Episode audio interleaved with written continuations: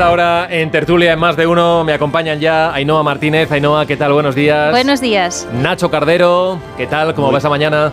Muy buenos días, aquí estamos. Buenos días. Pilar Gómez, ¿qué tal? Buenos días. Hola, buenos días. Bueno, empezamos la mañana y lo decía yo ahora haciendo este repaso de cómo arrancaba este jueves 31 de agosto. Mañana 1 de septiembre ya, pero si toca hacer balance en cuanto a violencia machista, estamos ante uno de los eh, meses más trágicos. Eh, estamos hablando ya de, de, al menos siete víctimas. Conocíamos esos casos terribles en el día de ayer.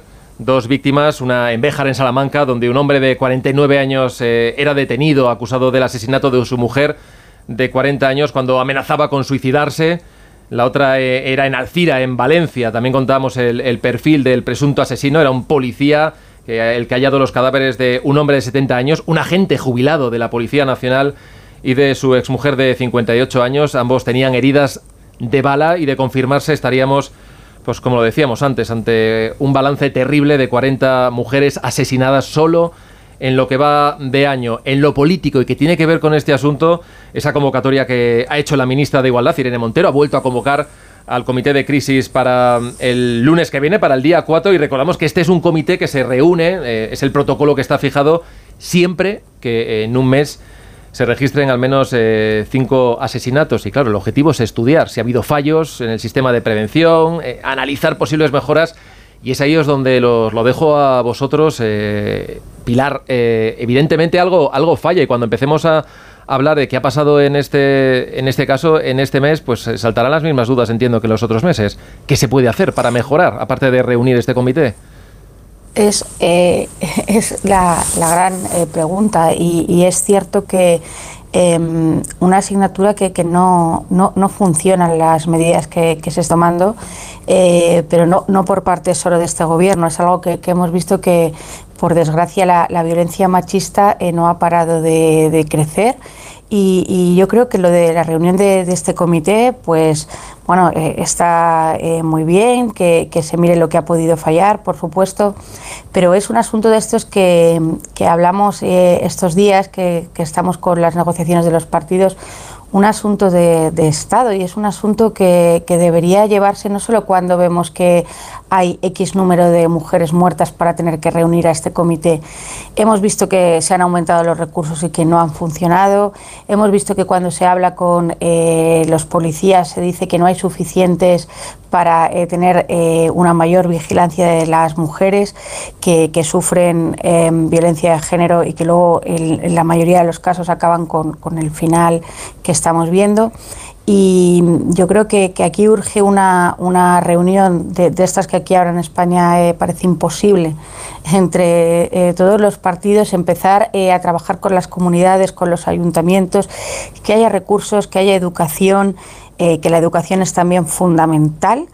Em, y, me parece que, ese es el camino y aún así ese camino eh, seguramente no garantice el objetivo que es que ninguna mujer eh, muera a manos de, su pareja, de su expareja o, o de la, del padre de sus hijos, pero es necesario eh, que las administraciones trabajen conjuntamente en esto, que se sienten con las eh, asociaciones que tratan con, las víctimas, con las propias víctimas, con los agentes de policía, que yo insisto, ellos están muchísimo en el terreno y las comisarías dedicadas a, esto y dicen eh, la, falta que hay, y ya sé que aquí llegaremos con esto, no se puede tener un policía por cada mujer, pues algo tenemos que, que hacer. Em, las escuelas, todo. Hay que, hay que cambiar porque este modelo no, no funciona. Ainhoa, no sé cómo lo ves tú, porque a veces es verdad que el debate siempre lo tenemos en los mismos términos. Estamos hablando de, de 40 eh, mujeres asesinadas y no es una fría estadística porque detrás de eso hay, dramas terribles, muchas de ellas delante de sus, de sus propios hijos. Sí, eh, julio ya fue el mes más mortífero, con, ocho mujeres asesinadas, y agosto le está siguiendo la estela con, siete. ¿no? Eh, sí que son 40, eh, y yo me pregunto, porque son 40 asesinadas por el hecho de ser mujeres, porque en eso consiste la violencia machista, el vínculo que tienen todas estas asesinadas es que son mujeres que si hubiera 40 asesinadas, asesinados al año con otro vínculo, que fuera político, que fuera religioso, que se hubiera hecho por parte de, cierto integrismo, eh, si no estaríamos mucho más preocupados de lo que lo estamos ahora, porque yo creo que al final hay cierta como asimilación eh, por goteo de que esto es una lacra, se habla de lacra social, y no, lo que es es un problema eh, estructural de primera magnitud que hay que, que hay que abordar. efectivamente, lo comentaba Pilar y yo creo que es importante la inversión, pero la inversión, más allá de detectar el problema y hacer comités de análisis y ver qué ha fallado, hay que ir a, estrategias. estrategia a corto plazo, bajo mi punto de vista, es inasumible para el sistema que mujeres que han denunciado, efectivamente no se puede poner un policía por cada mujer, pero en mujeres que ya han denunciado, que han dado ese paso, que han vencido el miedo a sus agresores, que han ido a la policía, al sistema para, para, denunciar su situación no pueden estar desprotegidas. No nos podemos permitir como país que mujeres que han dado ese paso eh, eh, eh, acaben asesinadas a manos de sus, de sus parejas. Eso es inasumible. Y luego tiene que haber una estrategia más a largo plazo de educación para las futuras generaciones. Estamos viendo cómo el negacionismo está calando, está permeando en las nuevas generaciones. El 20% de los chicos, de los hombres jóvenes, piensa que esto de la violencia machista es, es una historia inventada, es, es, es algo que no, que no, no es real.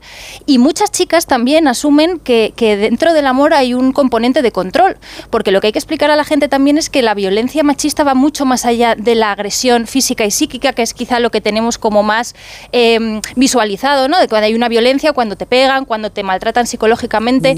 Eh, no, hay violencia cuando te controlan el móvil, cuando controlan tus movimientos. Esto de, bueno, compárteme la ubicación, eh, dónde estás en cada momento, ¿no? Que es algo que se puede hacer fácilmente a través de, del propio WhatsApp. Y que eso no, no es amor. Eso hay que explicárselo a las nuevas generaciones porque están asumiendo muchas de estas, de estas conductas. Y luego también explicar que la violencia machista va mucho más del ámbito intrafamiliar. No nos matan por ser mujeres ni esposas, nos matan, o sea, no nos matan por ser mujeres de ni esposas, nos matan por ser mujeres. Y eso también está en los discursos políticos e institucionales. Y creo que hace un flaco favor que desde algunos altavoces institucionales y de algunos partidos con amplia representación, como es Vox, se esté eh, asimilando que esta violencia es una violencia que está dentro del ámbito de la familia, que es donde nos quieren ver a las mujeres, dentro de casa. Creo que la violencia va mucho más allá, está en muchas estructuras. Lo hemos visto con el, con el caso de, Jennifer Hermoso en una situación jerárquica esto y cómo se está tratando y qué, qué eh, persecución se está haciendo de la víctima en estas últimas horas, con lo cual creo que todo suma y al final hay un resultado que son esas 40 asesinadas y no nos lo podemos permitir. Nacho, por ahí te quería preguntar, por esa parte eh, institucional, desde puesto la, educativa es fundamental y entre los más jóvenes también lo que se hace en casa, pero la respuesta institucional también qué importante, ¿no? Que haya una, una respuesta que sea unitaria y que no se generen ahí falsos debates también. Eh, totalmente, ¿no? Yo totalmente de acuerdo con mis compañeros. Además, son noticias demasiado frecuentes. Escuchamos lo de Alcira, lo de Béjar que comentabais antes. Y yo creo que, no debemos caer en la indolencia y que debemos eh, resistirnos a escuchar tan frecuentemente estas noticias, ¿no? Y eso tiene que ser por parte de las instituciones, lógicamente, los primeros, pero por parte, sobre todo, también de la sociedad civil. Aquí tiene que haber mucho de, educación y también de principios eh, y, valores, ¿no? Y de ahí, como decías, desde el punto de vista de las instituciones, desde el punto de vista político, eh, lo comentaba Enoa, lo, lo pernicioso de ciertos discursos que por el mero hecho de ser melifluos y ambiguos, pero minusvalora la gravedad de la violencia de género, ¿no? Y esto no, no lo podemos permitir, porque son guarismos muy malos, son cifras muy malas, y desgraciadamente, que no van a menos, porque este verano es peor que el anterior y este año es peor que el anterior, eh, con lo cual eh, también parece, y con esto es verdad que, que no es responsabilidad de nadie, eh, sucede con todos los gobiernos, como decía Pilar, pero es verdad que es paradójico que los peores guarismos o la ley del sí es sí se den precisamente con un gobierno que se declara el más feminista de todos, ¿no? con esto no quiere decir nada, simplemente quiere decir que si se tiene que esforzar, se tiene que esforzar más que el resto. O sea, tenemos que hacer un, un esfuerzo eh, eh, superior porque no podemos, un, digamos, en una sociedad desarrollada eh, que invoca el progreso y el humanismo y la dignidad de las personas, esto es inadmisible. Y tenemos que hacer un esfuerzo por parte de todos, pero sobre todo por, por aquellos que, que presumen de ello, es decir, menos de la palabra y más de la acción. Por eso estos gabinetes de crisis pues me parecen bien, además en coordinación con el Ministerio Fiscal, con la Justicia, etcétera, etcétera, me parece fenomenal, pero que tenga resultados, ¿no? Porque yo creo que se reúnen cada vez con más frecuencia, pero los resultados siguen siendo los mismos. Y no es un problema sencillo, ¿eh?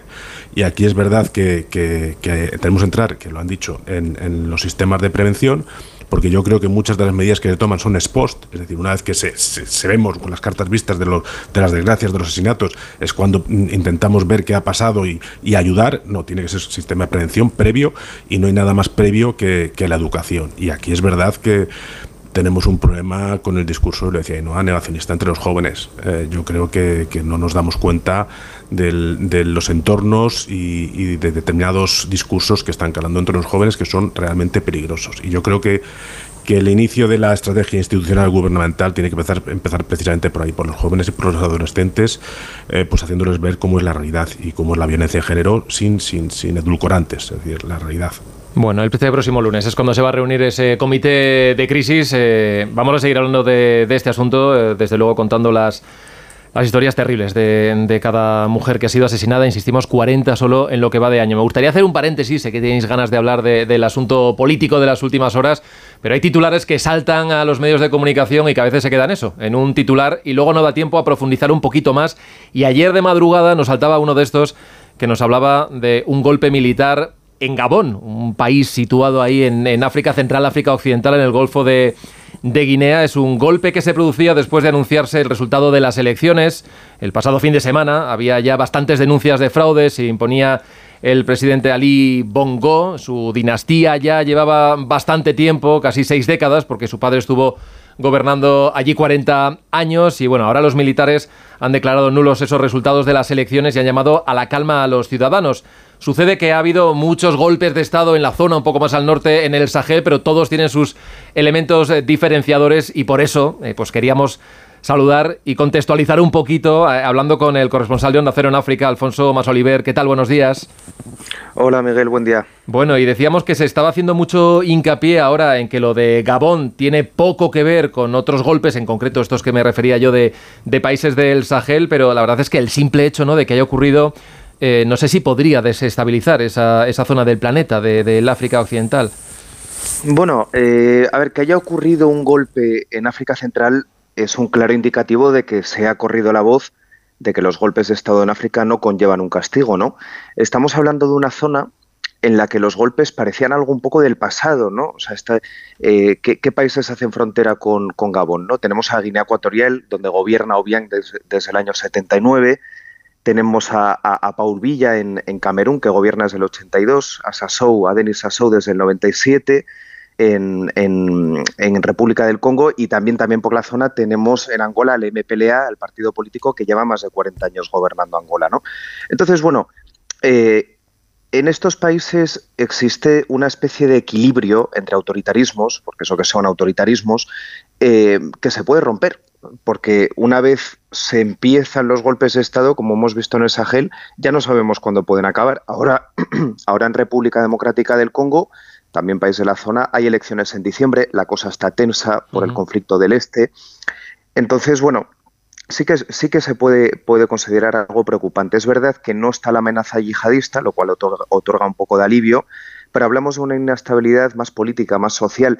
Al final estas dictaduras han, han, han, han, ayudado mucho a crecer a ciertas etnias de la zona, han convertido el conflicto étnico que es tan destacable en otras zonas de África en una especie de gigante dormido y ahora abrir la puerta a la democracia o a un nuevo modelo político, aunque sea eh, de la mano de militarismos, eh, puede propiciar eh, nuevos conflictos étnicos, ¿no? Entonces, bueno, eso es algo que hay que tener en cuenta. Bueno, estamos hablando de, Gabón, de una ex colonia francesa, y es una prueba más de que la influencia de las potencias europeas allí se está devaluando, está desapareciendo también parte del papel y tiene una parte preocupante porque el papel lo están ocupando otros. Hemos hablado mucho en las últimas semanas del creciente poder de, China o de Rusia. En este caso, cuando hablamos de, estos países, ¿en qué ha fallado Europa? ¿De qué se nos está responsabilizando con ojos de, allí, de quien está en, África y sabe que tiene otra mirada, no siempre la mirada occidental?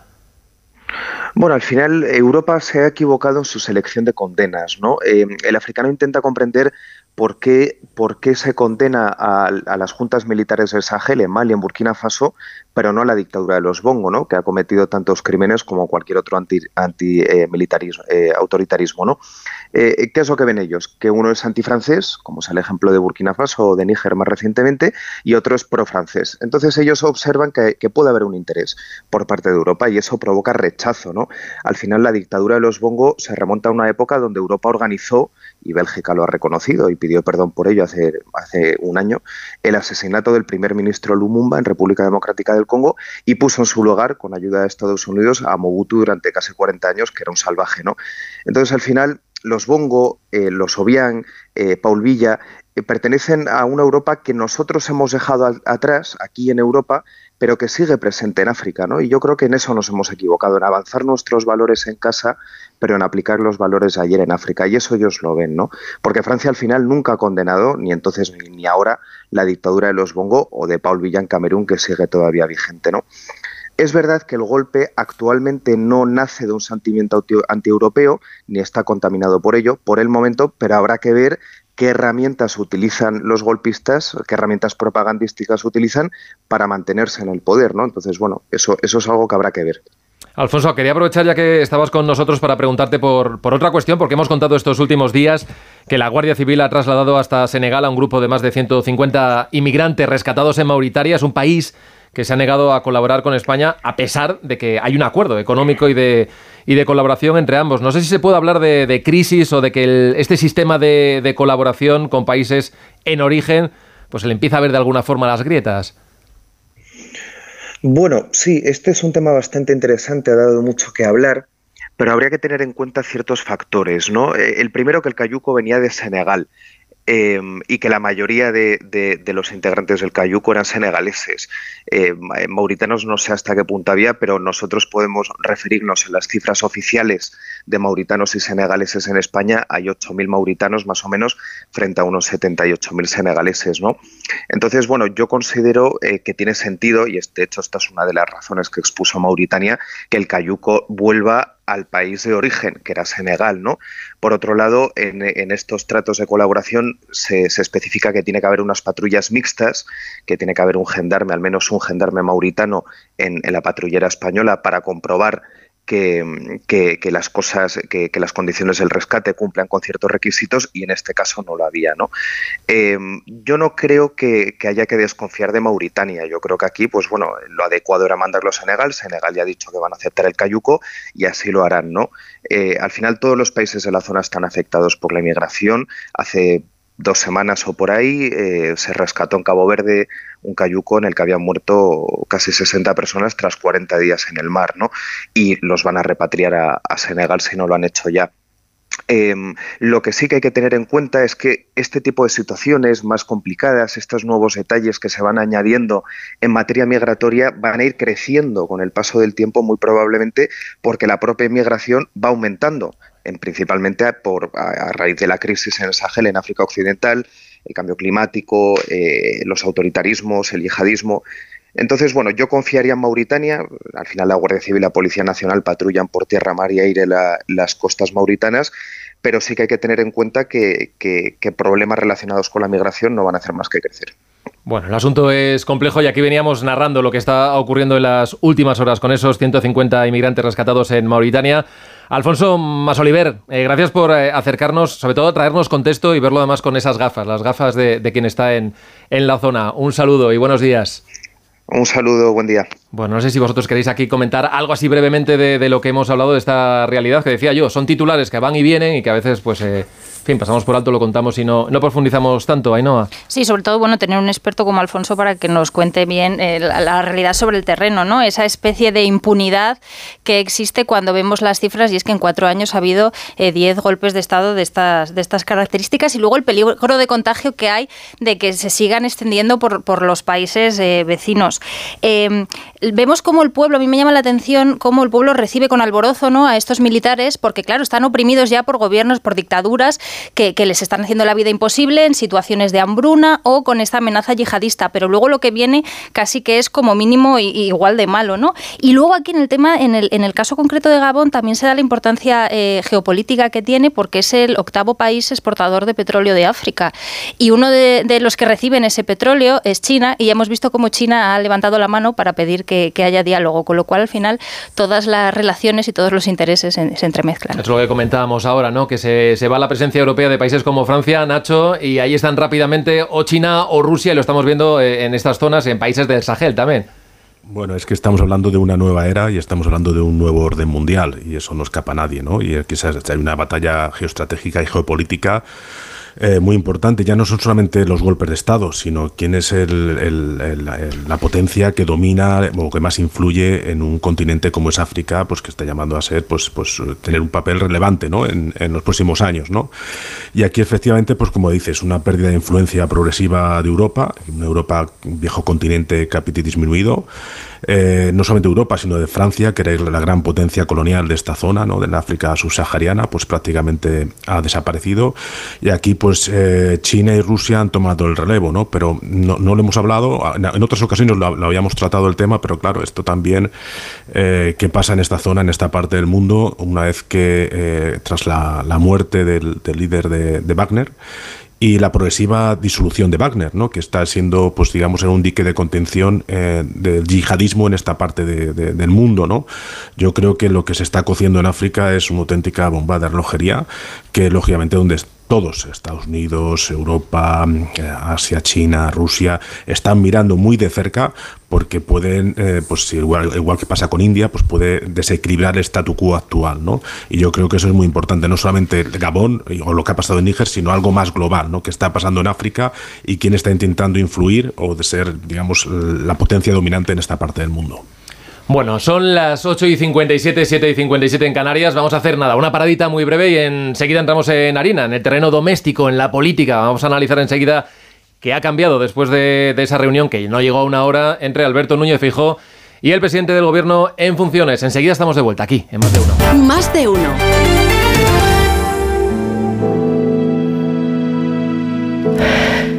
Hoy he ido a una entrevista de trabajo y la responsable de recursos humanos me ha preguntado por el vacío de dos años en mi currículum. Por cómo me miraba, es como si supieran lo de la cárcel. Cuando matas a alguien en la carretera, lo matas todos los días de tu vida. Dirección General de Tráfico, Ministerio del Interior, Gobierno de España. Volverás de tus vacaciones con imanes para la nevera, postalitas que guardarás en un cajón para no volver a verlas nunca más y pareos que no vas a ponerte en Navidad. ¿Y de verdad vas a volver sin tu cupón extra de Navidad de la 11?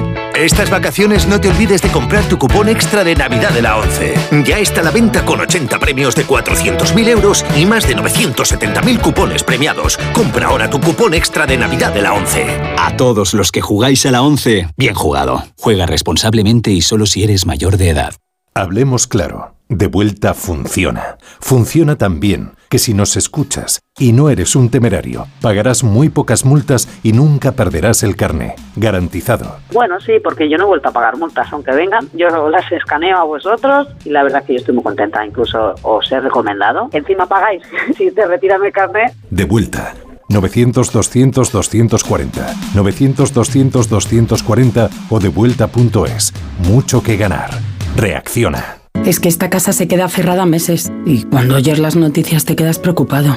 Es normal preocuparse, es una segunda vivienda. Pero si verificamos que alguien intenta entrar, podemos avisar a la policía para que actúe e incluso desaloje la casa. Aunque con las cámaras exteriores y los sensores podemos detectarlo antes. Así que tranquila, la casa está cerrada, pero bien protegida. Este verano protege tu hogar frente a robos y ocupaciones con la alarma de Securitas Direct. Llama ahora al 900-272-272. Cuando Berta abrió su paquete de Amazon, se le aceleró el corazón. Pantalla LCD y seguimiento de la frecuencia cardíaca. La pulsera de actividad se clasificó en su corazón por su calidad y su precio. Cinco estrellas de Berta. Productos estrella a precios estrella. Empieza a buscar en Amazon hoy mismo.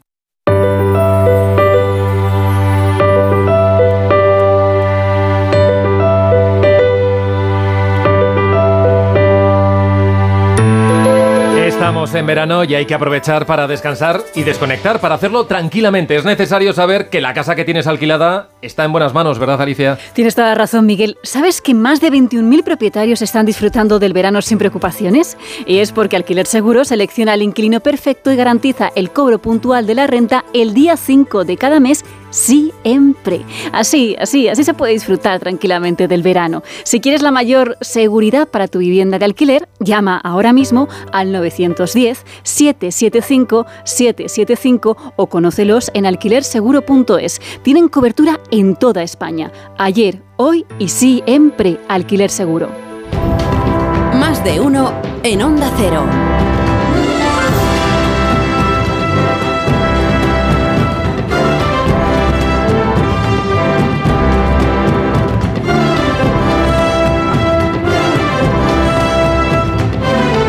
Un minuto pasa de las 9 de la mañana, de las 8 en Canarias y seguimos aquí más de uno en tertulia con Ainhoa Martínez, con Pilar Gómez y con Nacho Cardero y añadimos eh, a esta hora la voz también de Elías Bendodo, coordinador general del Partido Popular. Señor Bendodo, buenos días.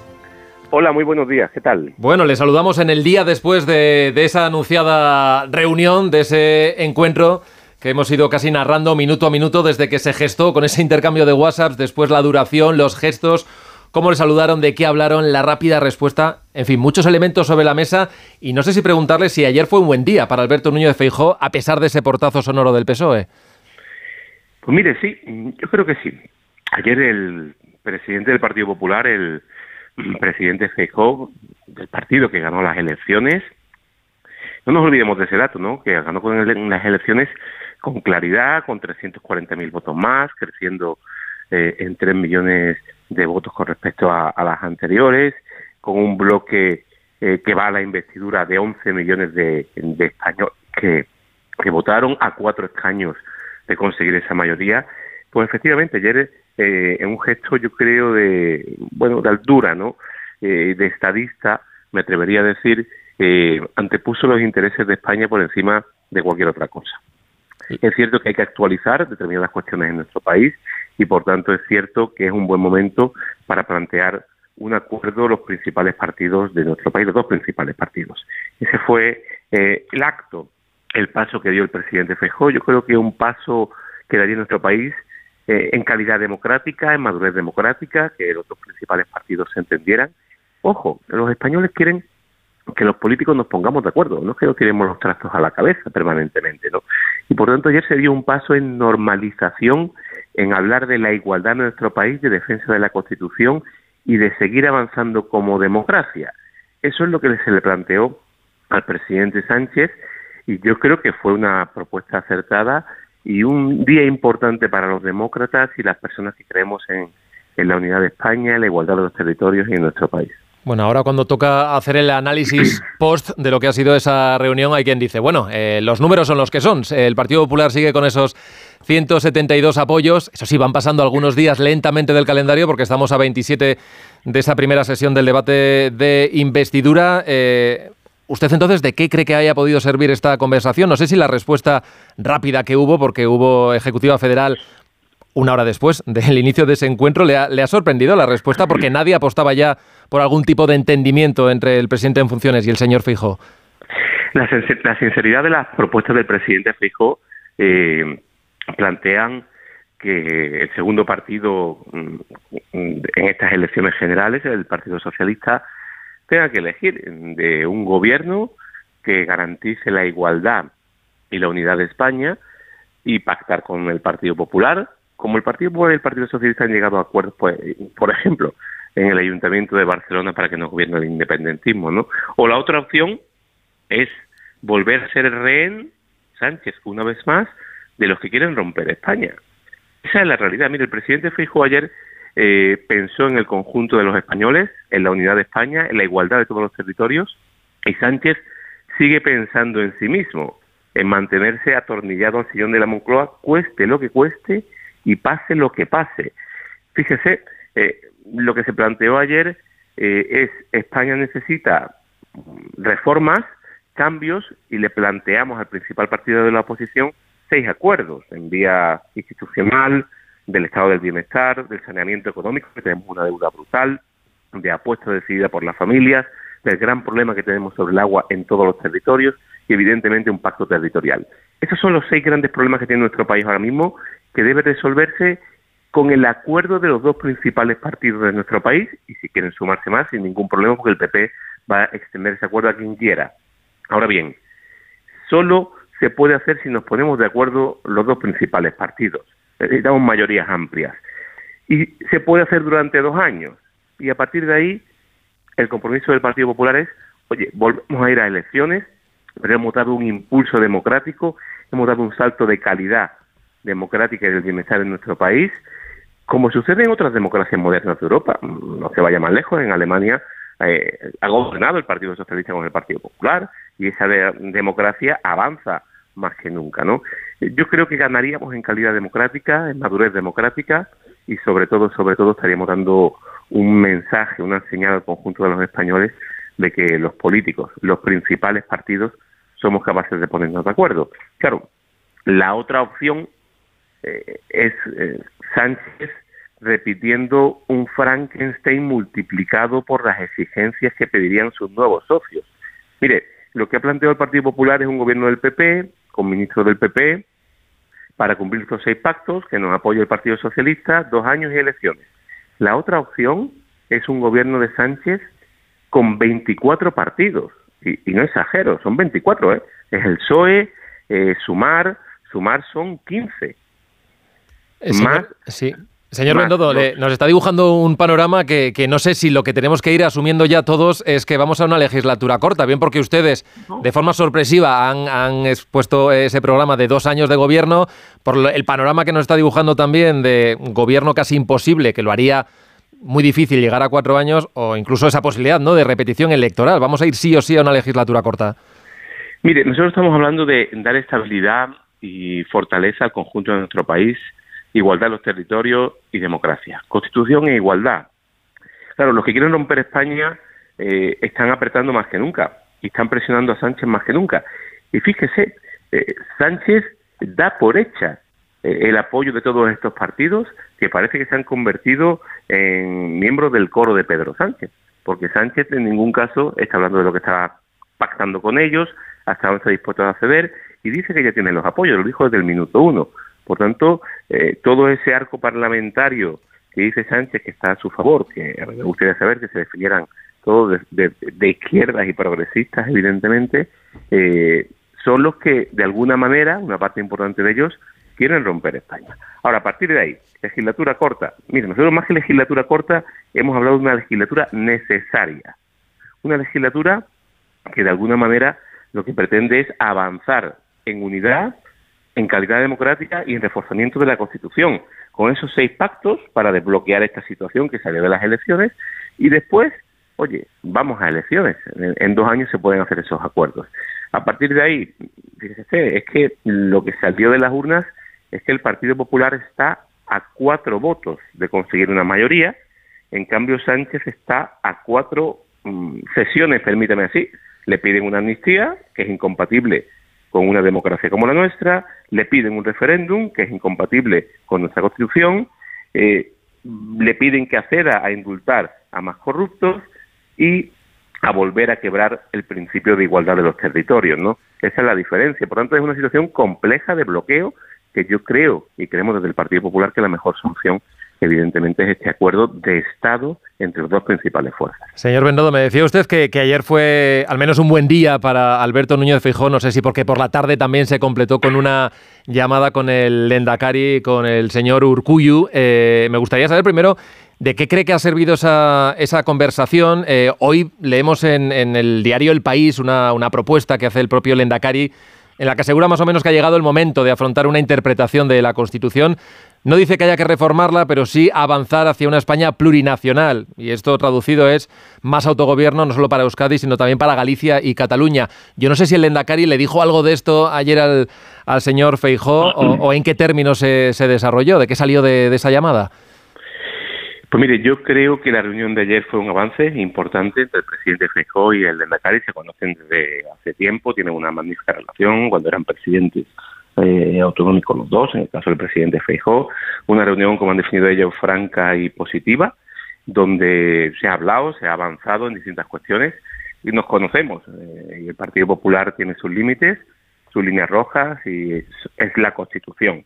Entendemos las propuestas del, del Endacari de que quiere avanzar en autogobierno, que ya de por sí es extenso, pero a partir de ahí sabe que nosotros podemos hablar con todos, dialogar con todos, pero evidentemente tenemos los límites que nos marca la Constitución que nunca, nunca vamos a superar.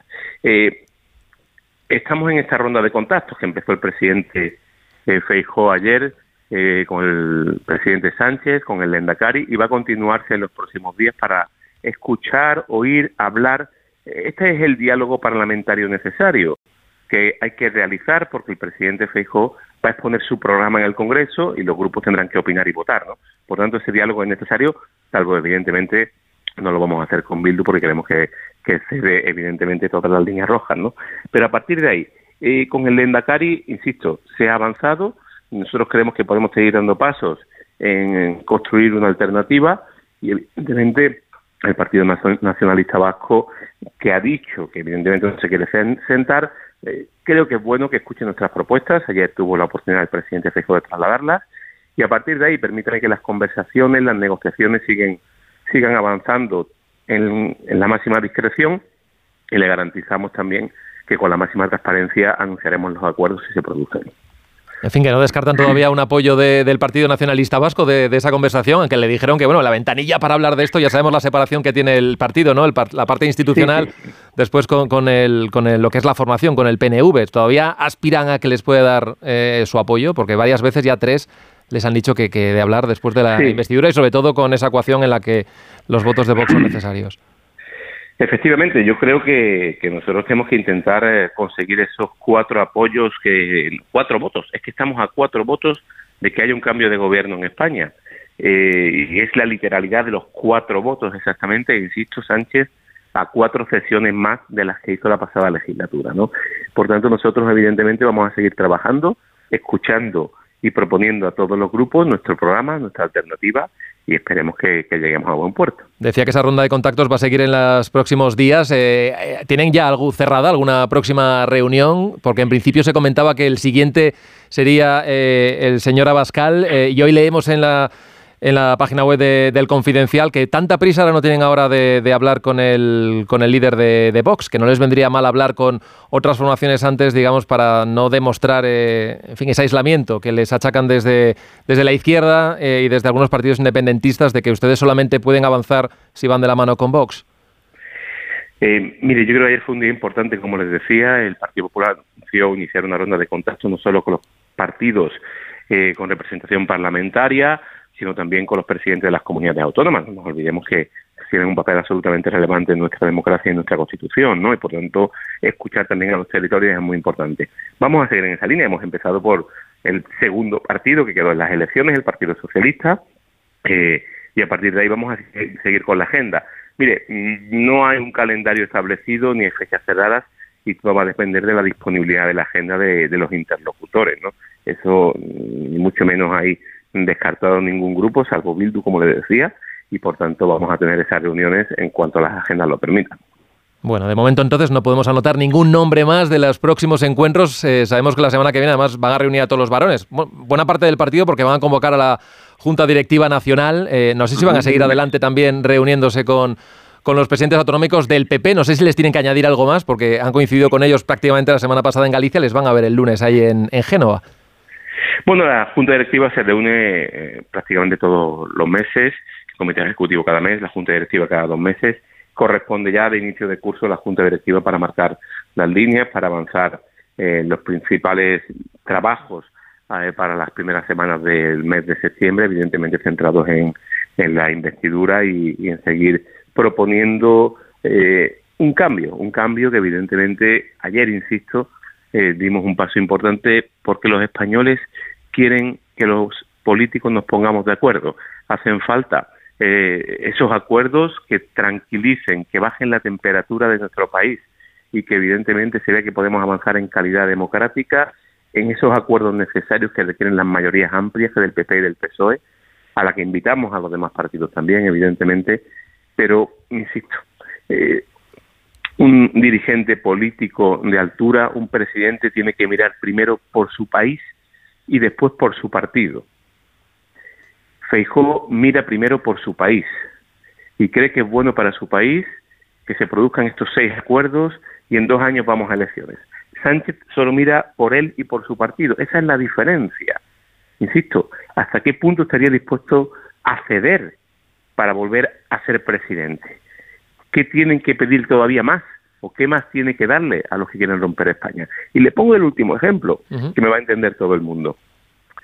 Si usted eh, fuera el presidente de un consejo de administración de una empresa y ficha a un consejero y le pregunta al consejero de la empresa, oiga, bienvenido a la empresa, ¿qué objetivo tiene usted para la empresa a la que acaba de, llegar? Pues usted, mi objetivo es romper la empresa, que cierre la empresa. ¿Cómo?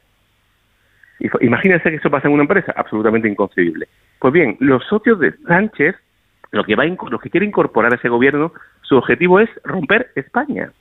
Es absolutamente inconcebible que les des la llave de la gobernabilidad de tu país al que quiere romper tu país, haciendo cesiones ya fuera de la Constitución. Ese es el gran problema y eso es lo que ayer intentamos evitar con esa propuesta de mano tendida al Partido Socialista y a Pedro Sánchez. Ya una última pregunta le quería hacer. Eh, el señor Feijó se maneja perfectamente con el gallego. Yo no sé si de cara a la investidura tiene previsto utilizarlo porque hemos visto ya que se ha avanzado en ese, en ese acuerdo entre el Partido Socialista y Esquerra para reformar el reglamento y que rápidamente se pueda empezar a, utilizar con todas las dificultades que sabemos, tanto técnicas como de contratación de intérpretes, porque haría falta, pero sí que se ha avanzado ya para que se puedan usar las lenguas eh, cooficiales en el Congreso y además por lo que aparece publicado mucho más allá del uso que hay ahora en el, en el Senado. Eh, esto quiere decir también que las negociaciones, aunque esto formase parte, digamos, de la primera fase para la, la presidencia del Congreso, también avanzan desde el Partido Socialista, ¿no? Aprovechando que hay, digamos, tanto tiempo hasta, hasta el debate de, investidura de finales de septiembre. Yo entiendo, evidentemente, que el Partido Socialista estará, pues, eh, buscando y negociando también sus apoyos, pero que ya conocemos públicamente lo que le van a pedir. Eh, le han pedido una amnistía, le han pedido un referéndum vinculante, le han pedido, evidentemente, seguir debilitando al Estado español. Eso es lo que le han pedido.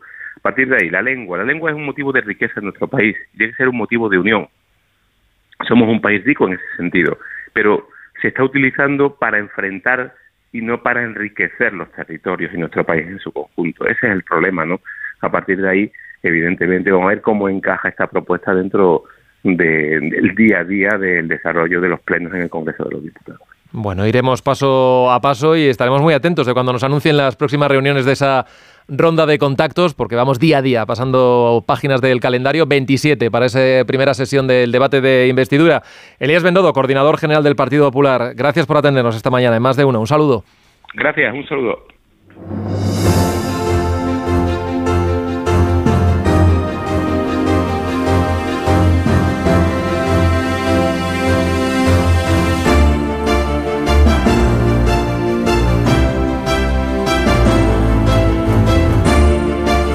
En este punto me interesa mucho escucharos, eh, saber qué posición tenéis de, lo que ha pasado en las últimas 24 horas, porque ayer estábamos en este momento del día esperando ese encuentro Pilar en el Congreso de los Diputados, rápido, rapidísimo, porque no llegó a la hora y, bueno, después de escuchar al señor Bendodo, eh, bueno, a pasar de ese portazo tan sonoro, eh, satisfacción el Partido Popular, aunque la situación es la que es, los 172 votos de momento esos no, esos no cambian. ¿Qué, qué lectura haces de lo que ha ocurrido en estas horas? Hombre, yo creo que el, Partido Popular eh, necesita tener un, relato, un relato de aquí a, a, que la sesión de investidura que salvo milagro va a ser una sesión de, investidura fallida, pero sí que, me parece em, que, ayer em, la estrategia que, marcó era una, estrategia que al menos eh, después de, unos días que no sabíamos muy bien eh, el Partido Popular recordar eh, ante lo de la mesa del Congreso, pues si con Vox, no Vox, Junts, el PNV, yo creo que el camino del PP Em, era marcar esto, marcar que, que Feijó es el líder que, vino de Galicia con em, su convencimiento de que los pactos de Estado son los que pueden ayudar a, España a hacer las grandes reformas que los números son los que se necesitan y a mí desde ese punto de vista me parece que ese era el camino de, de el eh, llamar a, la puerta cerrada de Sánchez, volver a poner sobre la mesa que Sánchez es el de no es no, pero sabiendo que es una estrategia de, discurso y política, que fruto no iba a dar ninguno. Eh, a veces en política hay que hacer... Eh, cosas y, y creo que, las elecciones le marcaron ese camino al ver que era eh, imposible una suma para, su investidura. Eh, de, perder ganando, ¿no? Y, a partir de aquí eh, creo que será el camino. Luego, ¿qué problema hay que para que esto los ciudadanos lo interpreten como em, un camino correcto, incluso los votantes, pues tienes que mantenerte en una línea. Em, quiero decir con esto que eh, a la vez no se puede estar eh, con Junts. Em, me parece perfecto defender esa idea de hay que hablar con Junts, porque hablar hay que hablar con todo el mundo y dialogar hay que dialogar con todo el mundo. pero tienes que, mantener eh, una coherencia en el discurso. Y la coherencia en el discurso es Em, que hay que ir a grandes pactos, que hay que acorralar a los partidos minoritarios, esto es lo que dice el, Partido Popular, para no depender ni de los extremos en la izquierda ni de los extremos en la derecha. Entonces, em, creo que, si el camino que se marca es ese, es el que, el que tiene eh, que seguir. E insisto, es bueno eh, que, eh, se abran a hablar con el PNV, a hablar con Puigdemont, pero siempre sabiendo que, que, esos votos no, no están, porque los eh, independentistas catalanes eh, y los nacionalistas vascos han dejado clarísimo eh, cuáles son las concesiones necesarias para, para tener esos votos. Y, me consta que, en el Partido Popular em, hay cierto desasosiego por algunos bandazos que, se están dando y, que hay debate y, que ayer mismo eh, había debate, debate interno eh, sobre ya que era lo mejor, si em, incidir en, la parte de unas elecciones, en que se vayan unas elecciones, em, incidir en una legislatura corta. Es decir, el PP tiene un, un discurso difícil, pero creo que eh, la, fórmula del éxito está en que Feijó sea Feijó y Feijó vino con unos acuerdos de Estado cuando fue elegido líder del Partido Popular y, es lo que tiene que mantener. Mm, yo soy mucho menos optimista que el señor Bendodo con esto de los cuatro votos. Cuatro votos hemos visto que en España cuestan mucho. Es el papel ¿no? que, le, que le toca también como, como coordinador general del Partido Popular. Nacho, no sé, después de escuchar al señor Bendodo eh, hablar de, por ejemplo, del PNV, son, vienen semanas complicadas por delante también informativamente y vamos a dar muchas vueltas sobre lo mismo, pero a estas alturas todavía no sé si, tú tienes alguna cosa más, más clara en cuanto al apoyo del PNV. Yo creo que tres veces ya les han dicho que de ninguna de las maneras, y además con el calendario que hay en Euskadi el, el año que viene, no sé qué, titular sacas de la, de la conversación con, con, el señor Bendodo. Bueno, pues que como decía Pilar, eh, el señor Bendodo lo que está haciendo es crear su propio marco de actuación o su propio relato, ¿no? Y su propio relato es, eh, oye, nosotros ayer presentamos un acuerdo por la igualdad y bienestar de todos los españoles, con, un, con una, cierta, una serie de medidas, eh, dos años únicamente de gobierno y después seis pactos de Estado y el que no quiere llegar a pactos de Estados es el señor, eh, el señor Sánchez. ¿no? Este es el marco mental, esto va a ser lo que va a ocurrir las próximas semanas, los próximos días, donde oye, eh, es, Sánchez el que no quiere pactar, nosotros somos unos hombres de Estado y lo que quiere hacer Sánchez es aliarse con los partidos que quieren romper España. Este es el marco. ¿no? ahora, ¿cuál es la estrategia de, de, de, de Fijo? Pues además de incidir en este discurso, lógicamente, pues eh, adornar pues, digamos los, argumentos que le den le den fuerza ¿no? y aquí vienen los acercamientos las reuniones que va a tener con todas las formaciones que como hemos dicho como pública confidencial pues no prioriza la de Vox para para bueno, para significar precisamente este rechazo este no es noísmo como dice Ignacio Varela de, de Sánchez a los pastos de Estado entonces no quiere darles unas excusas a, Sánchez, fijo, y, bueno, procrastinará en el tiempo la, su reunión con, con, Abascal, pero sí que pondrá más énfasis, como ayer hemos, ha hecho el señor Bendodo, con las llamadas, los acercamientos del PP al PNV. En este sentido, yo, eh, se ha escrito tanto, ¿no? Y hemos hablado tanto del papel del PNV, y el PNV, como dice Miguel, siempre ha dicho que no, que no es, pues yo creo que debemos tener un poco las cosas eh, más o menos claras. Entonces, eh, porque aquí siempre nos movemos en, en los matices, ¿no? El PNV se siente ninguneado por Sánchez, eso es cierto, porque el PNV se siente, eh, eh, siente que Sánchez ha priorizado más o ha privilegiado más a una formación como Bildu que su competidor en Euskadi al, propio PNV. Y esto es así, ¿vale? También es verdad, que, y esto lo hemos dicho muchas veces, que, que Urcuyu, alguien eh, se siente, el Endacari se siente más próximo a Fijo que a Sánchez desde un punto de vista casi de química, ¿no? De piel. Y es cierto también que algunas formaciones dentro del PNV dicen que habría que acercarse o que, que habría que tender puentes con el Partido Popular. Dicho todo esto, no va a haber ningún tipo de apoyo del PNV al Partido Popular, ¿vale? Nunca va a facilitar un gobierno del PP que esté necesitado de Vox. Y esto es así por un tema de memoria histórica, por reminiscencias franquistas, por lo que sea, ¿vale? Y también, y esto es, esto es algo también dentro, dentro de lo personal, eh, cada vez también se siente más molesto en todas las apelaciones a la presunta amistad de, Fijo con el propio Urcullo. Es verdad que tiene una buena relación, pero no tiene que ser excusas para llevar acuerdos políticos o para que el visto bueno, el Inobstat del PNV eh, a la investidura de Fijo. Y aquí entramos también, eh, y esto entronca un poco con, el tema del, artículo de País, Miguel, que vienes, del que vienes hablando, ¿no?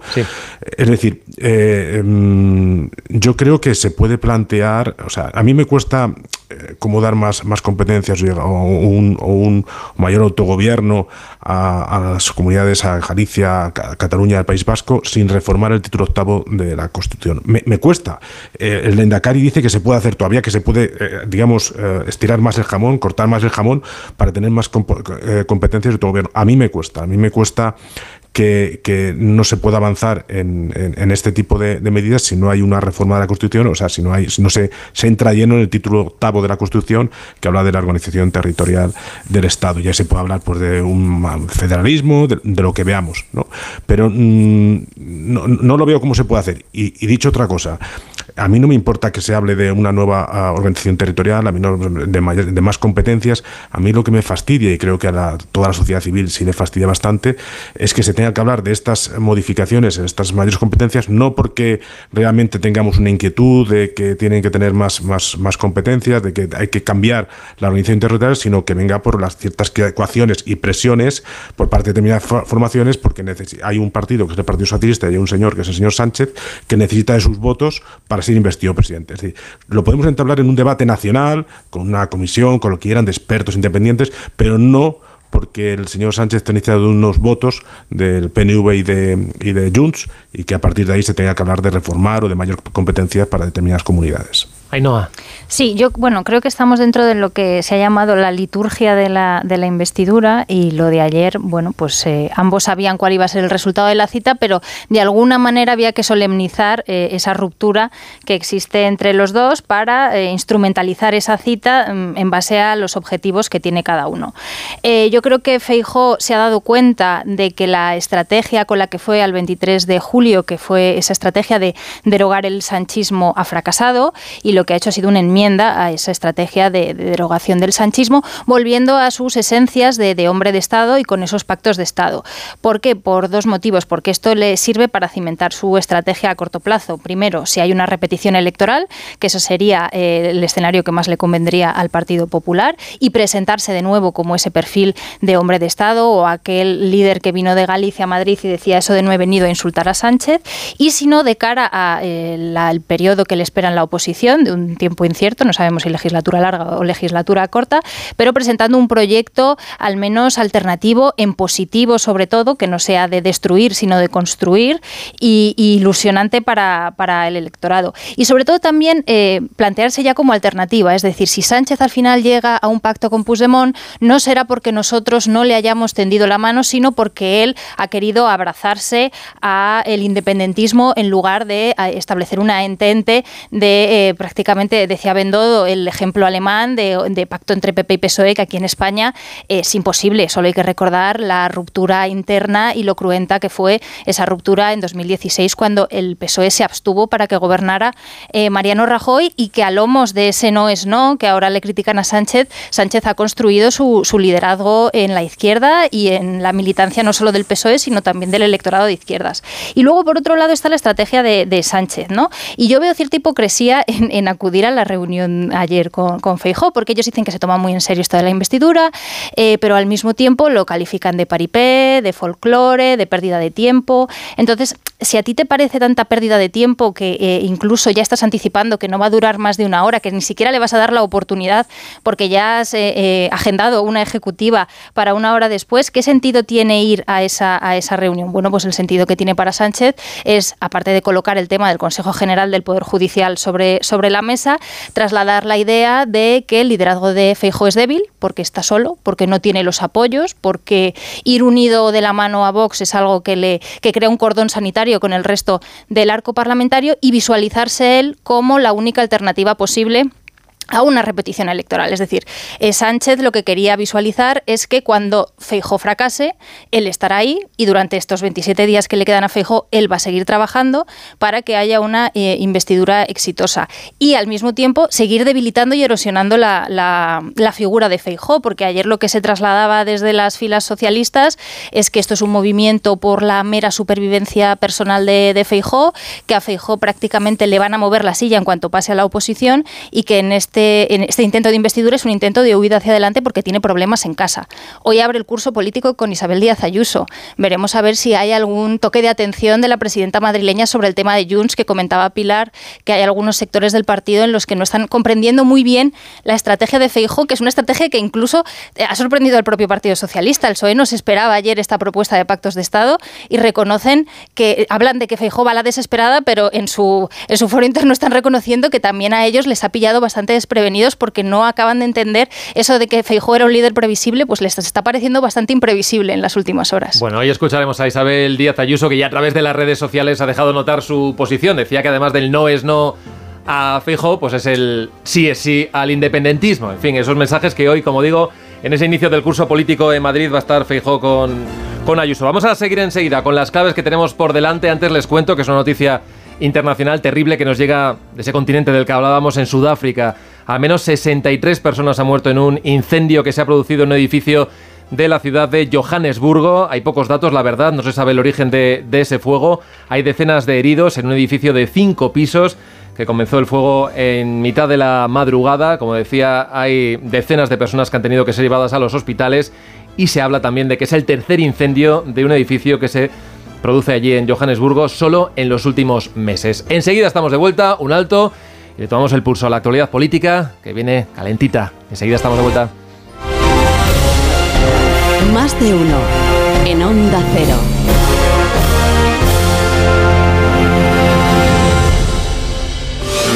Tic-tac, tic-tac. Llega la hora de reservar tu crucero de invierno en Viajes El Corte Inglés. Viaja de octubre a abril y hazte con las mejores ofertas. Reserva tu crucero por solo 50 euros a Emiratos Árabes, Mediterráneo, Caribe, con hasta un 40% de descuento y sin gastos de cancelación. Consulta condiciones. Esta semana en Día, productos a 1 y 2 euros. Como la lasaña boloñesa congelada Día al punto a 1 euro con un 39% de descuento. En tiendas y en día.es. Hombre Luis, te veo mejor que nunca. Es que he pillado un kilito. ¿Y ese cochazo? Pues eso, que he pillado un kilito. Este verano, si pagas un repostaje en Repsol de 30 euros o más con la app Wilet, puedes ganar un millón de euros. Pillar un kilito más te va a sentar, pero que muy bien. Más información en Repsol.es. Hablemos claro. De vuelta funciona. Funciona tan bien que si nos escuchas y no eres un temerario, pagarás muy pocas multas y nunca perderás el carné. Garantizado. Bueno, sí, porque yo no he vuelto a pagar multas, aunque vengan. Yo las escaneo a vosotros y la verdad es que yo estoy muy contenta. Incluso os he recomendado. Encima pagáis si te retiran el carné. De vuelta. 900-200-240. 900-200-240 o devuelta.es. Mucho que ganar. Reacciona. Vuelven los piojos. Filbit, tu marca de confianza contra piojos y liendres. Filbit, de Laboratorio CERN. ¿Quieres ahorrar a full? Aprovecha el sprint de ofertas en Carrefour. Solo hasta el 3 de septiembre, en Carrefour, Carrefour Market y Carrefour.es, tienes el melón entero piel de sapo a solo 75 céntimos el kilo. Carrefour, patrocinador principal de la vuelta. Cuando menos te lo esperas, otra vez aparecen los piojos. Filbit, tu marca de confianza contra piojos y liendres. Filbit, de Laboratorio CERN. ¡Ya está aquí! La vuelta al cole más supercalifragilística. Y en el corte inglés tenemos las mejores marcas de papelería al 3x2 para que dé rienda suelta a tu imaginación. Big, Tipex, Stabilo Pilot, Milán. Hasta el 30 de septiembre la vuelta al cole más supercalifragilística solo en el corte inglés. En tienda web y app. Soy de legalitas porque me sale a cuenta. Como ahora, que ya estoy jubilado y han logrado que Hacienda me devuelva los 3.000 euros del IRPF que pagué de más por las aportaciones a mi antigua mutualidad. Hazte de legalitas en el 900 y siente el poder de contar con un abogado siempre que lo necesites. Y por ser oyente de Onda Cero, ahórrate un mes el primer año. Este es un mensaje para todos los oyentes de radio y es solo para decir gracias. Gracias por dedicarnos tres horas cada día. Gracias por escucharnos en casa, en el coche, en el trabajo, en un móvil o donde sea, en directo o en podcast. Gracias por tu fidelidad, porque gracias a ti, la radio sigue siendo un gran medio, el más creíble, en el que más confías y el que mejor te informa y entretiene. El medio del día a día, de la actualidad al instante y que te acompaña siempre estés donde estés. Radio Value, la Asociación de Radios Comerciales te da gracias a ti.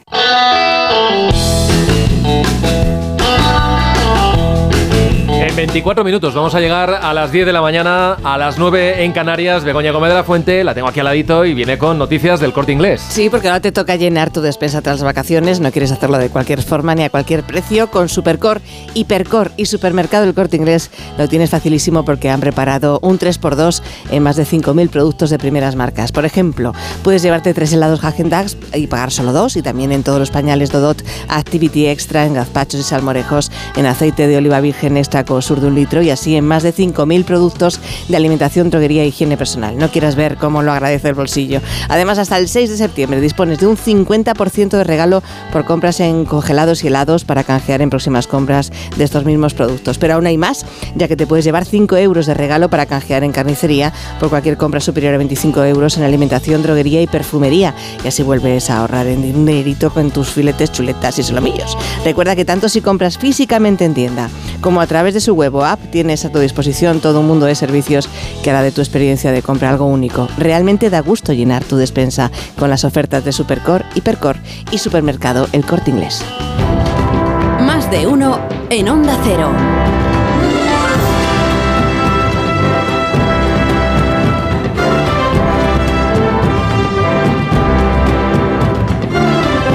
Tertulia seguimos aquí más de uno con Ainhoa Martínez, con Pilar Gómez y con Nacho Cardero. Y con Nacho me quedo porque antes habíamos pasado un poquito por encima por esa agenda que todavía tiene que rellenar a 27 días del debate de investidura. Eh, Alberto Núñez Feijó, habíamos hablado de, Vox, que parecía que iba a ser el siguiente. Eh, el señor Abascal en reunirse y, y hoy publicáis, eh, en este caso Nacho, como que tantas prisas no, no tienen, ¿no? Que van a buscar quizás agendar otros encuentros previos al de Santiago Abascal. Eh, les, eh, últimamente las últimas horas están bastante silentes, no hemos visto mucha reacción, ni siquiera el encuentro que mantuvo ayer el líder del PP con Pedro Sánchez, ¿no? Sí, ¿sabes lo que pasa? Que yo, tengo la sensación de que todo es previsible, ¿no? Como si todo el guion estuviera escrito y lo que estamos haciendo es jugar a la peonza, ¿no? Y dar vueltas so- sobre sí mismo. Antes mis compañeras lo decían, yo creo que el espectáculo de ayer fue eh, muy poco edificante, ¿no? Previsible y muy poco edificante por parte de uno y por parte de otro, por Sánchez, no sé, con ese desdén y esa soberbia con el que trató a Feijó, y Feijó, pues, no sé, con propuestas peregrinas como la de los dos años y, y previendo lo que te digo, ¿no? Que ya que el el acuerdo es imposible y que ahora lo que estamos haciendo es, como decían mis compañeras, pues escenificar, el, eh, escribir el relato para los próximos pasos, ¿no? Y en esos próximos pasos, pues lógicamente, el, el eh, lo que quiere es incidir en los pactos de Estado y no tanto escenificar sus acercamientos a unas formaciones u otras, ¿no?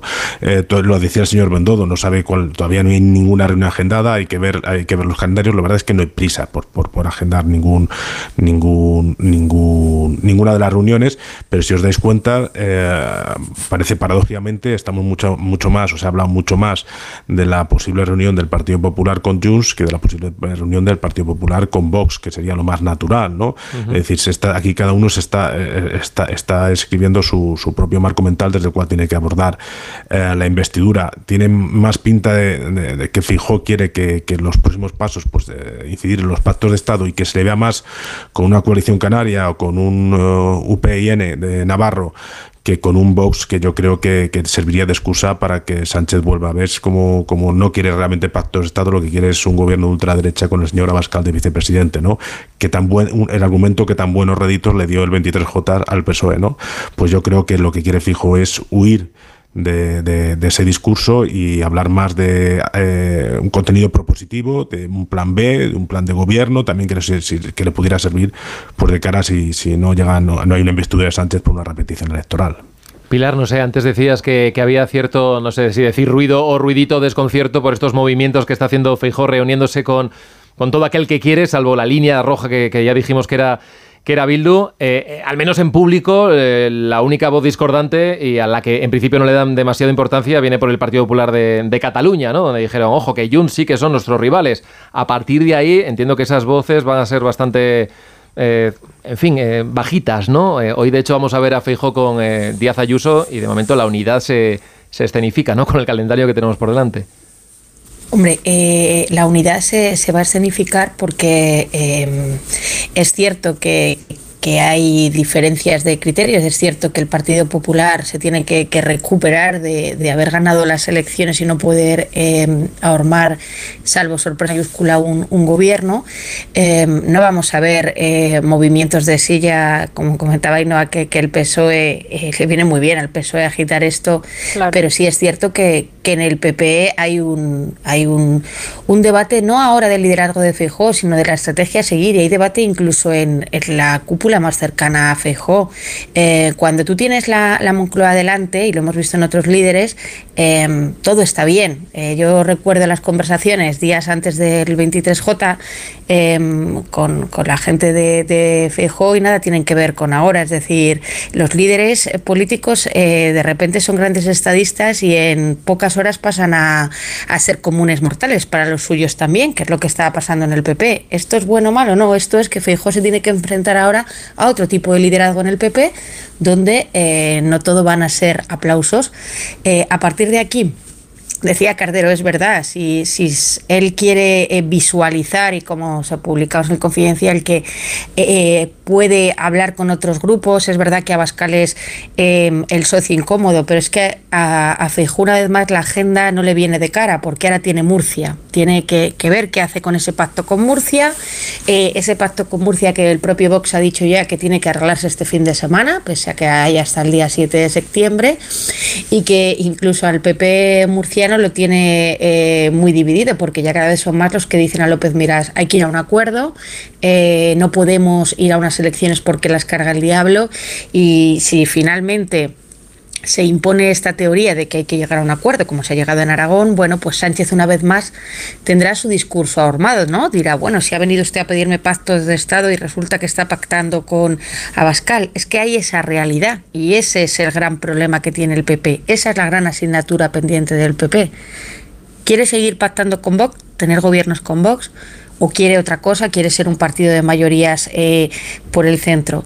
Entonces, al final, em, algo que hablábamos todos cuando las elecciones, pues ahora la agenda otra vez le pone a Fejo frente a Bascal, aunque él no sea con el que se quiere sentar. Sí, desde luego esta semana y hoy leemos además en varios medios como que prácticamente no están ultimando un acuerdo y, y, ese acuerdo no pasa por lo que quería o deseaba el presidente en funciones de la región de Murcia, el señor López Miras que de ninguna de las maneras quería meter en su gobierno a miembros de Vox y parece que esas negociaciones, Ainhoa, que también eh, se intuye, se están eh, llevando a cabo desde Madrid, desde las sedes centrales, pues parece que sí contemplan que al final algún consejero sea de, la formación de Abascal, ¿no? De Vox. Y también esto puede ser consecuencia del resultado que, hubo el 23 de julio. Si al final eh, Feijóo hubiera tenido que entenderse con Vox para un acuerdo a nivel nacional, quizá hubiera habido ciertos tentáculos territoriales que se hubieran resuelto pues como mm, precio a pagar, ¿no? Por este, por este acuerdo.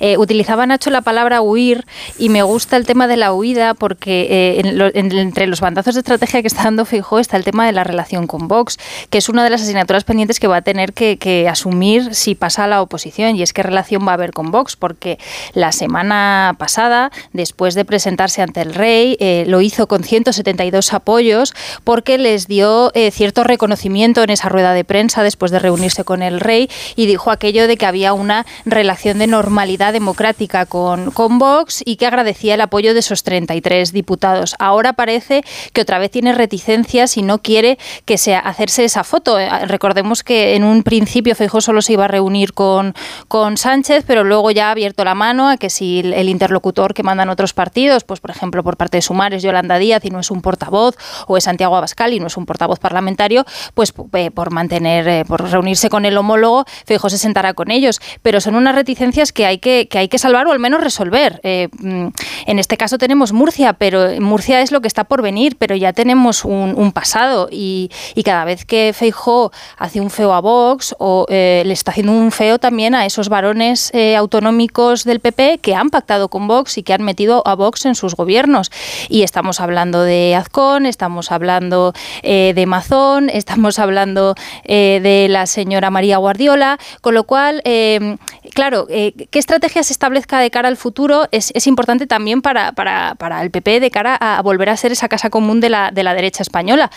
Vox tiene una crisis interna importante después de las pulsiones que hay dentro de su propio, de su propio partido, después de la salida de Espinosa de los Monteros y después de esa purga que se hizo de los, de los perfiles más eh, liberales de cara a las elecciones. Y el PP tiene que, tiene que abordar ese debate, hacerlo sin complejos y hacerlo rápido para presentarse en condiciones a las siguientes elecciones, que no sé si van a estar a la vuelta de la esquina o van a estar después de dos años o después de cuatro, pero tiene que resolverlo porque no puede seguir eh, dividiéndose entre las dos almas que también palpitan en el, PP, que son aquellas que consideran que el interlocutor preferente tiene que ser, como se hizo ayer aquel gesto, eh, el Partido Socialista y Pactos de Estado, o que el primer partido al que se iba a llamar, lo dijo eh, Feijó en la última semana de campaña, es, al Partido Socialista, mientras tienes gobiernos autonómicos y ayuntamientos en los que te estás dando la mano con, con Abascal porque tu votante también entiende que esa es la alianza natural, que la alianza natural del Partido Popular viene por parte de la derecha. Y es algo para lo que los votantes no tienen complejos, pero que parece que las direcciones eh, sí, que, sí que las tienen. Con lo cual, Feijó tiene el calendario en contra que decía Pilar, porque tiene todavía 27 días por delante y cómo gestione tanto tiempo, también está la clave de que no cometa errores, porque hoy tiene 172 votos. Tiene muy difícil conseguir esos cuatro votos de los que hablaba Bendodo. Pero ojo que no acabe con los 139 eh, con, los que, con los que se saldó la, mesa del Congreso, con lo cual Feijó eh, pisa terreno resbaladizo y tiene que tener cuidado de, en lugar de sumar cuatro, no restar 33. No sé, Nacho, tú ya descartas eh, el escenario de, elecciones, eh, repetición de elecciones en la región de Murcia, porque es verdad que el calendario fue complicadísimo de cara a esas eh, elecciones generales, por todos los pactos que tenían que cerrarse en las comunidades autonómicas, y quedaba este fleco, ¿no? Fleco importante porque se tiene que resolver en una semana. Sí, yo pensaba que, no había ningún parte, no, había miedo por parte del Partido Popular a ir a una repetición electoral y que les podía dar mayor holgura para, para, para gobernar sin depender de Vox, pero lógicamente a raíz de los resultados del 23 eh, J pues se lo están pensando muy mucho, ¿no? Eh, ahí eh, yo creo que toda la euforia o la confianza que había en el Partido Popular, demoscópica y no demoscópica, pues se ha frenado radicalmente y ahora tienen mucho más miedo a una, a una repetición electoral, ¿no? Y, yo creo que por eso llegarán a algún tipo de acuerdo en, las próximas en las próximas horas. Coincido con Ainhoa que el mayor, la mayor mochila que tiene Fijo, a la que se enfrenta Fijo, es eh, definir cuál es su relación con Vox. Y yo entiendo que, que, no es fácil, pero que tiene que hacerlo porque si no es un fantasma que le va a perseguir eh, ya eh, pues durante la investidura y después si, si es líder de la oposición, pues durante liderando la oposición. ¿no? Básicamente porque el 23J lo que vimos fue que hubo un corrimiento del voto en las dos últimas semanas y parte de ese corrimiento del voto, no todo, pero parte del corrimiento de, de, esa parte del voto es por el miedo de un gobierno del PP y Vox azuzado por el Partido Socialista. ¿vale? Y ahí lo que vimos, que no reflejaron las encuestas, pero que se produjo bajo el radar, fue un, frenazo del voto de, votantes socialistas que se iban al Partido Popular, pues se frenó radicalmente porque empezaron a tener miedo de que llegara ese gobierno del PP con Vox y también por todo ese voto de ciudadanos que iba a ir a, que se estaba desplazando hacia el Partido Popular en masa, pues de repente un porcentaje marginal de un 10-15% fue, fue al Partido Socialista. ¿no? Entonces es verdad que el votante del PP tiene asumido los pactos con Vox, pero hay otro votante que no es, eh, digamos, eh, atávico del PP, pero que sí podría votar al PP en ciertas circunstancias o un voto de castigo a Sánchez, que tampoco le gusta un, gobierno del PP con Vox y se frenaría. ¿no? Entonces, en esa dicotomía, pues se mueve, en ese, ese dilema se mueve el, el eh, Feijó, pero yo creo que lo, lo, que más le perjudica de todo es la ambigüedad, más que decir una, hacer una cosa o la otra, si hay que ir con Vox o no hay que ir con Vox, lo que más le penaliza es la ambigüedad y no tener una hoja, un, un, un pues más o menos claro. Bueno, pues vamos a ver qué es lo que pasa en las próximas horas y días y sobre todo cuando se agenda ¿no? esa reunión dentro de la ronda de contactos entre Alberto Núñez de Feijó y Santiago Abascal. Vamos a hacer nada, una pausa y enseguida estamos de vuelta. 9 y 49, 8 y 49 en Canarias. Lo quiero, lo tengo. Lo quiero, lo tengo. Lo quiero, lo tengo. Mi lo quiero, lo tengo. Este verano, mi Kia lo quiero, lo tengo. Estrena tu Kia. Este verano, con condiciones especiales. ¿Lo quieres? Lo tienes. Condiciones especiales hasta el 31 de agosto de 2023. Más información en kia.com. Kia. Descubre lo que te inspira. Ven a Takai Motor, concesionario oficial Kia en Fuenlabrada, Móstoles y Alcorcón o visítanos en takaymotor.com. Te digo que tengo el cielo ganado. Nacho, ya sé que estás aprendiendo a cocinar, pero esto es insufrible. No hay quien se coma nada. O crudo o quemado. Y además, dejas la cocina que no hay quien entre. Cariño, yo lo que necesito es inspiración. Vámonos, yo invito a Trapallada, Cocina Gallega, Gallega de verdad, Paseo de las Acacias 12 junto a Embajadores. Ya puedes conocer el precio máximo de tu trayecto con la garantía de Radioteléfono Taxi. Llámanos al 91 547 8200 o descarga Pide Taxi. Más información en rttm.es. Jaleos Hondos. Vive la experiencia más innovadora y atrevida. Amor. Pasión. Flamenco. Solo en Madrid, en el Teatro Magno, Jaleos Hondos. Flamenco Experience. Compramos tu coche si está bien cuidado. Yamóvil, nueva tienda en Alcalá de Henares. Verás eficacia y seriedad. Más de 50 años haciendo lo que más nos gusta. Comprar tu coche. Nadie te pagará tanto si lo tienes bien cuidado. Yamóvil, los auténticos seminuevos. En la vida hay cambios muy importantes. Un cambio de casa, una oficina nueva, un local más grande. Para que esos cambios sean perfectos, acude a los profesionales de mudanzas Segoviana. Mudanzas del hogar, guardamuebles, mudanzas de oficinas en toda la comunidad de Madrid. Consulta las ofertas en amsegoviana.com o en el 91 548 77 18. Ahora más que nunca es el momento de recurrir a los profesionales de limpiezas Leticia, expertos en limpieza y desinfección de todo tipo de superficies desde 1990. Un servicio profesional y eficaz con soluciones a medida para eliminar todo tipo de virus, bacterias y hongos. Entre en limpiezasLeticia.net o llame al 91 681 35 58. Ahora más que nunca, limpiezas Leticia. En Tomé tenemos el coche que quieres de entrega inmediata y al mejor precio. Más de 200 vehículos usados, seminuevos y de flota interna, con garantía oficial de la marca y de Tomé. Entra ya en ftomeocasión.com o ven a nuestros concesionarios de Madrid, Alcalá de Henares y Guadalajara. Date prisa y no te quedes sin tu coche de ocasión. Recuerda, ftomeocasión.com, tu amigo profesional. De uno en Onda Cero.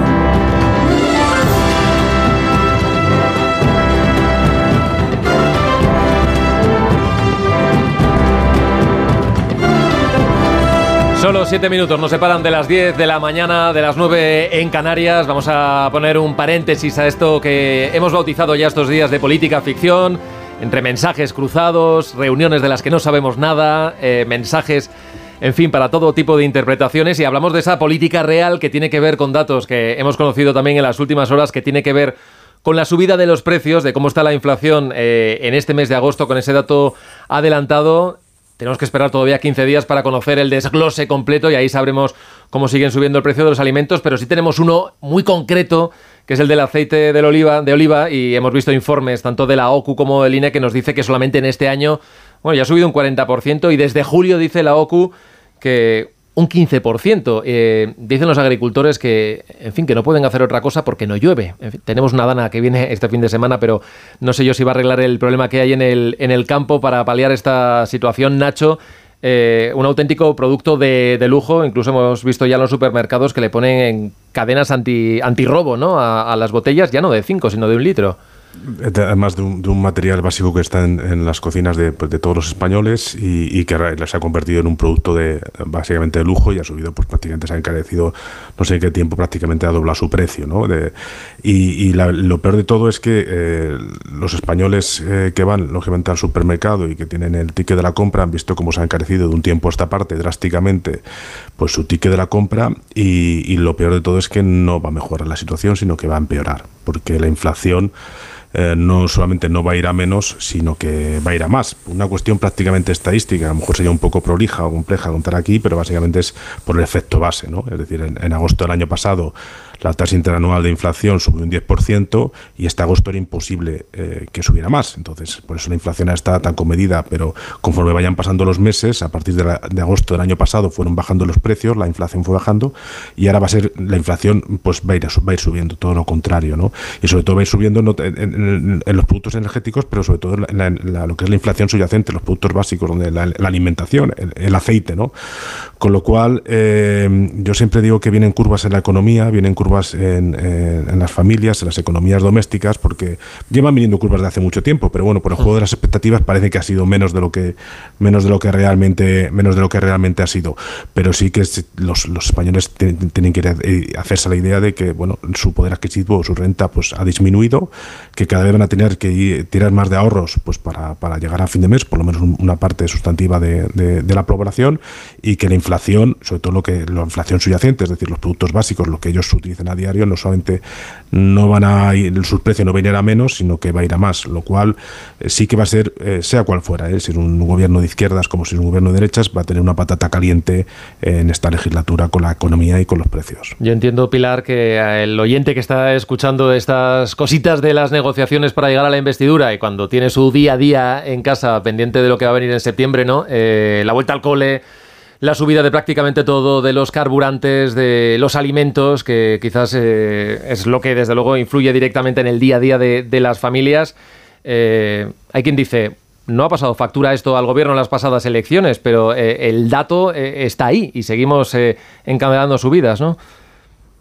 No, el problema es que quien escucha todo esto de, las negociaciones dice, bueno, eh, aquí lo que se está poniendo sobre la mesa es si amnistía, que la llamo ley de reconciliación, mm. eh, si la Constitución se puede reinterpretar y dice, sí, bueno, y, sobre cuándo va a dejar de subirme a mí eh, el aceite o la compra o la cesta de la compra en general, quién habla o cómo se habla. Y, y este es el riesgo también que, corren los, los políticos. Y yo creo que Sánchez em, está formando una legislatura, pero una, una, legislatura, una investidura para una legislatura que va a ser una bomba de, relojería y que mucha gente en el PSOE eh, lo reconoce. Eh, vamos a ver, eh, es muy complicado tener esos votos, pero va a ser más complicado tener un, un gobierno. Eh, lo, estamos viendo, la situación económica va a ser eh, complicada y si ya era muy difícil eh, cualquier negociación con el llamado Frankenstein, ahora en la cabeza de Frankenstein está Puigdemont y, y eso va a ser endiablado. Y mientras esto, la gente echando cuentas y vamos a ver cómo, cómo se puede conjugar esto porque eh, luego va, a ser muy, muy, muy complicado que haya un mínimo de, de, tranquilidad social o de paz social que se llama cuando tú ves que no te da, el dinero no, no te da. Es que cualquiera que vaya a la compra lo puede ver, ¿eh? lo de la compra es un reto cada día. Brevemente, Ainhoa. No, ahí está la, diferencia, el contraste entre las grandes cifras macro de las que presume el gobierno y luego las eh, realidades micro de las familias. El aceite de oliva ha subido 5 euros en un, en un año. Y ya no es solo que, te tengas que apretar el cinturón, es que hay muchas familias que van a comer peor porque se van a pasar del aceite de oliva al, aceite de, girasol. Y al final es más oro líquido que nunca y se ha unido todo, la crisis inflacionista, pero también la sequía y que las almazaras están, están vacías, con lo cual lo que tenemos por delante es, es bastante desalentador.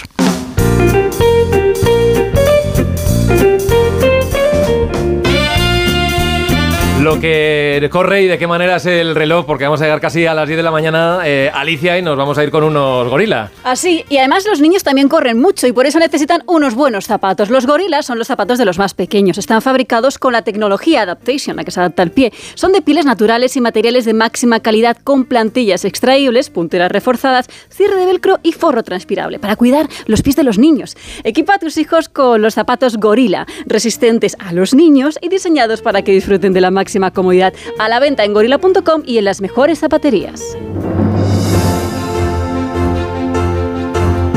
Y el tiempo justo para decirles gracias y hasta luego a Ainhoa, a Pilar y a Nacho. Un placer como siempre teneros. Muchas gracias. Os dejamos ya con la información que viene ahora ya en punto en los boletines informativos y queda todavía mucho más de uno, ¿eh? que aquí veo también a Begoña Gómez de la Fuente. Pasen buen día. Adiós. Más de uno en Onda Cero.